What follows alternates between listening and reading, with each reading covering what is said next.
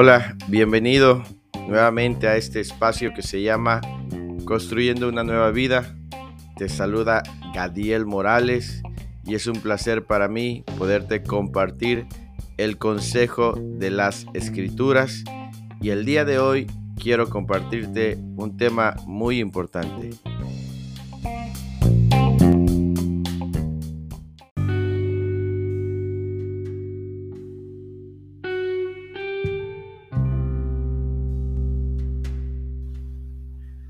El día de hoy quiero compartirte un tema que compartí con la congregación hace un tiempo atrás y creo puede ser de mucha bendición para tu vida. Si apenas has venido a, la vida cristiana o si bien ya tienes algún tiempo caminando, de la misma manera puede servirte. Y está enfocada en disfrutar lo que Dios nos da, ¿sí? y, cómo podemos nosotros verdaderamente estar satisfechos, no conformes, ojo, no conformes, pero sí satisfechos con lo que tenemos. ¿Y por qué nosotros los creyentes tenemos una grande diferencia con la mentalidad del mundo? Si tú apenas empiezas a caminar en los caminos del Señor, eh, te vas a familiarizar con estos conceptos, el mundo, la carne, el diablo, las tentaciones, en fin, en, la medida en que tú vayas eh, avanzando, te identificarás más con estos eh, conceptos que los estarás escuchando regularmente. Y si tú ya, ya eres un cristiano de tiempo, bien, sabes a lo que me refiero. Y quiero centrar este, este, este mensaje, tal cual lo compartí en la en la congregación donde Dios nos ha dado la oportunidad de hacerlo. Y está eh, basado en Lucas capítulo 12, versículo 13 al 21. Te lo voy a leer en la Reina Valera 60, es la que habitualmente eh, me gusta ocupar. Y dice de la siguiente manera, le dijo uno de la multitud, Maestro, di a mi hermano que parta conmigo la herencia. Mas él le dijo, Hombre, ¿quién me ha puesto sobre vosotros como juez o partidor? Y les dijo, mirad y guardaos de toda avaricia, porque la vida del hombre no consiste en la abundancia de los bienes que posee. También les refirió una parábola diciendo, la heredad de un hombre rico había producido mucho, y él pensaba dentro de sí, diciendo, ¿qué haré? Porque no tengo dónde guardar mis frutos. Y dijo, esto haré derribaré mis graneros y los edificaré mayores, y allí guardaré todos mis frutos y mis bienes, y diré a mi alma, alma, muchos bienes tienes guardados para muchos años, repósate, come, bebe, regocíjate. Pero Dios le dijo, necio, esta noche vienen a pedirte tu alma, y lo que has provisto, ¿de quién será? Así es el que hace para sí tesoro y no es rico para con Dios. Bien, como podemos ver, eh, el escritor del Evangelio de Lucas dice que alguien entre la multitud se dirigió a Jesús y le pidió que repartiera la herencia. Se infiere que eran dos hermanos, porque así es como, como le dice, di a mi hermano que parta conmigo la herencia. Y, y Jesús dice, yo no, esta no es mi función.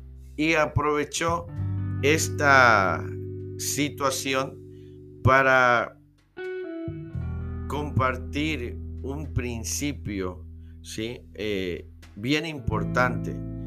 Y la palabra clave aquí es eh, guardaos de toda avaricia. Y para que podamos este, comprender un poquito más o pueda yo compartirte un poquito más de lo que, de lo que quiero hablarte, vamos a ver lo que es eh, la avaricia. ¿sí? Y busqué una definición simple. Dice, en sentido figurado, la avaricia es la codicia o la avidez de riquezas. ¿sí? Dice que la avaricia es la codicia o la avidez de riquezas. Entonces, avaricia y codicia parecieran sinónimos, pero no lo son. ¿Qué es entonces codicia? También busqué una definición simple de codicia y dice, codicia, deseo o apetito ansioso y excesivo de bienes o riquezas. Esa es la codicia, el deseo o apetito ansioso y excesivo de bienes o riquezas. Entonces, entendamos que eh, la avaricia es la codicia, ¿sí?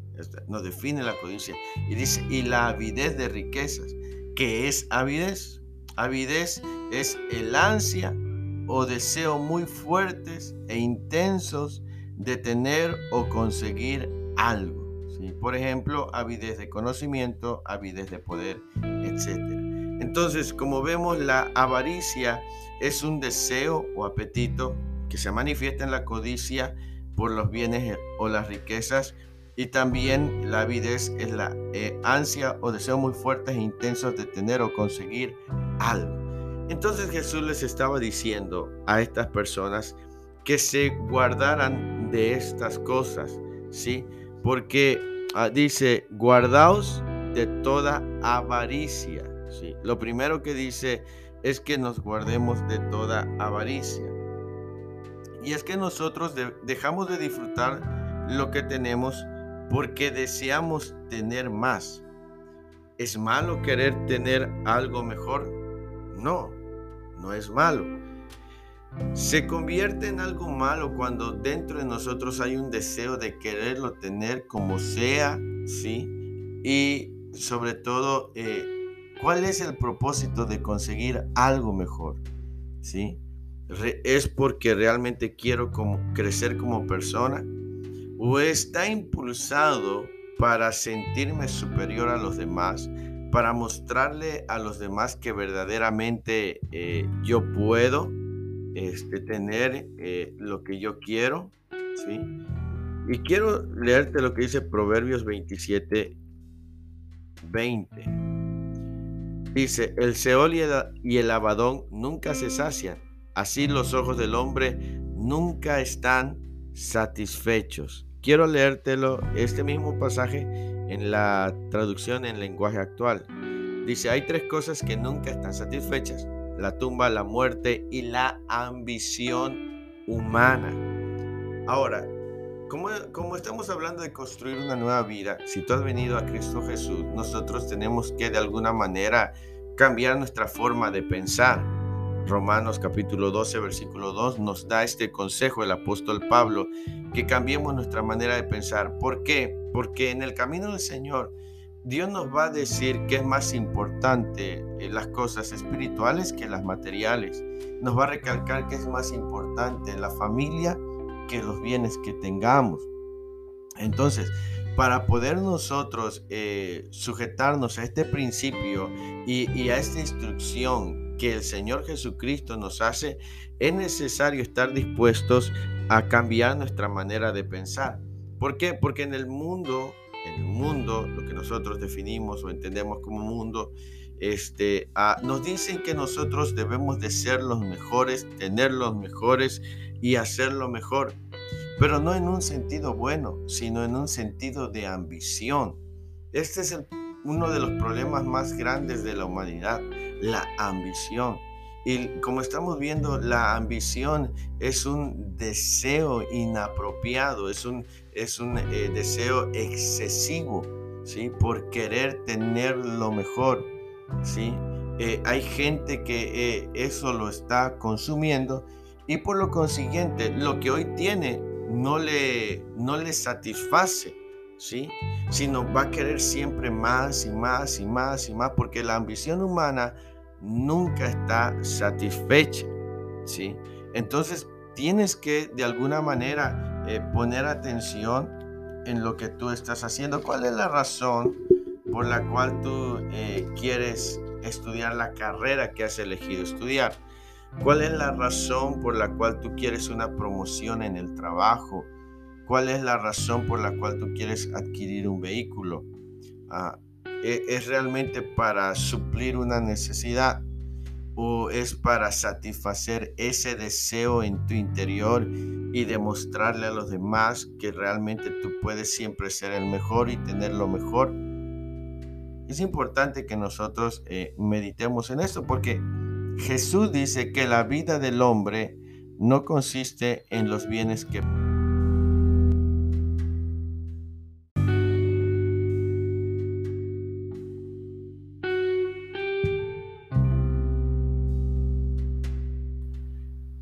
Entonces Jesús dice que la vida del hombre no consiste en los bienes que posee. Y si entonces no consiste la vida en los bienes que posee, ¿qué sentido tiene que yo me esté desgastando tanto queriendo tener los mejores bienes si no voy a disfrutar la vida? ¿Sí? Y cuando hablamos de vida, este, no hablamos solamente de la vida biológica que tenemos, eh, eh, que nuestro corazón late, ¿verdad? Que podemos respirar, sino de disfrutar el lugar en donde estamos, con la gente en donde estamos, con lo que vestimos, con lo que nos alimentamos. Sí, porque esta es la, eh, Jesús estaba yendo en sentido contrario a la filosofía del, del mundo. El mundo, entre más bienes tienes, parece que más disfrutarás de la vida. Pero ¿cuántos casos no hemos visto y escuchado de personas que tienen muchos bienes materiales, éxitos, fama, pero realmente no están disfrutando de la vida? Y en sentido contrario, hemos visto gente que carece de bienes materiales, pero disfruta eh, de la vida. Y esto viene, eh, me trae algo que leí hace un tiempo atrás, espero recordarlo bien, pero quiero darte más o menos la, la, intención. Eh, dice que, que, que, un papá eh, quiso darle una lección a su hijo de que viera la, que, que ellos tenían una ventaja de ser ricos, ¿verdad? Y entonces lo llevó a, la casa de una familia, este, para él pobre, en un campo, y lo llevó para allá y lo dejó una semana.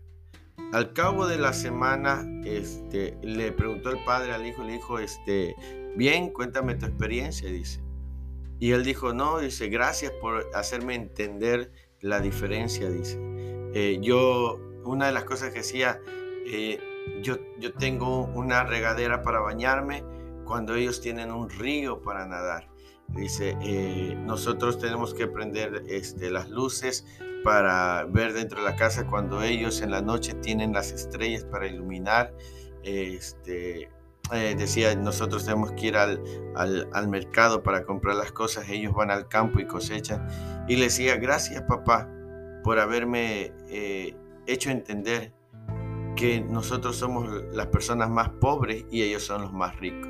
Entonces, e, ese es el punto al cual yo quiero llevarte, que, que muchas veces el ser humano, el creyente incluso, se está desgastando tanto y se está consumiendo tanto en el trabajo por tener bienes materiales que está dejando de disfrutar la vida, que está dejando de disfrutar la familia, que está dejando de disfrutar a los hijos, su juventud, su salud, por acumular o por tener mayores riquezas o bienes materiales. Y esa no es la vida, realmente esa no es la vida. El afanarnos tanto en las cosas materiales nos hacen perder lo que realmente es importante. ¿sí? Entonces, eh, ¿cuál es la razón por la cual estás tan involucrado en el trabajo. Porque muchas veces nos endeudamos, este, eh, para, eh, a veces nos endeudamos porque queremos sostener una vida eh, ostentosa cuando realmente no la tenemos.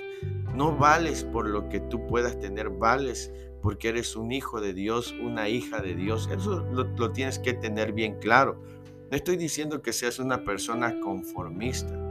Solo no quiero que vayas por un camino equivocado, como Jesús les dijo, eh, guardaos de toda avaricia. Lo que no quería era que sus discípulos cayeran en esa trampa, en la avaricia, en querer tener más y más y más y más. Sí, es un peligro bien, bien este, terrible y por eso Jesucristo nos enseña el tener cuidado de esta situación. Vamos a leer lo que dice Lucas capítulo 10, versículo 38.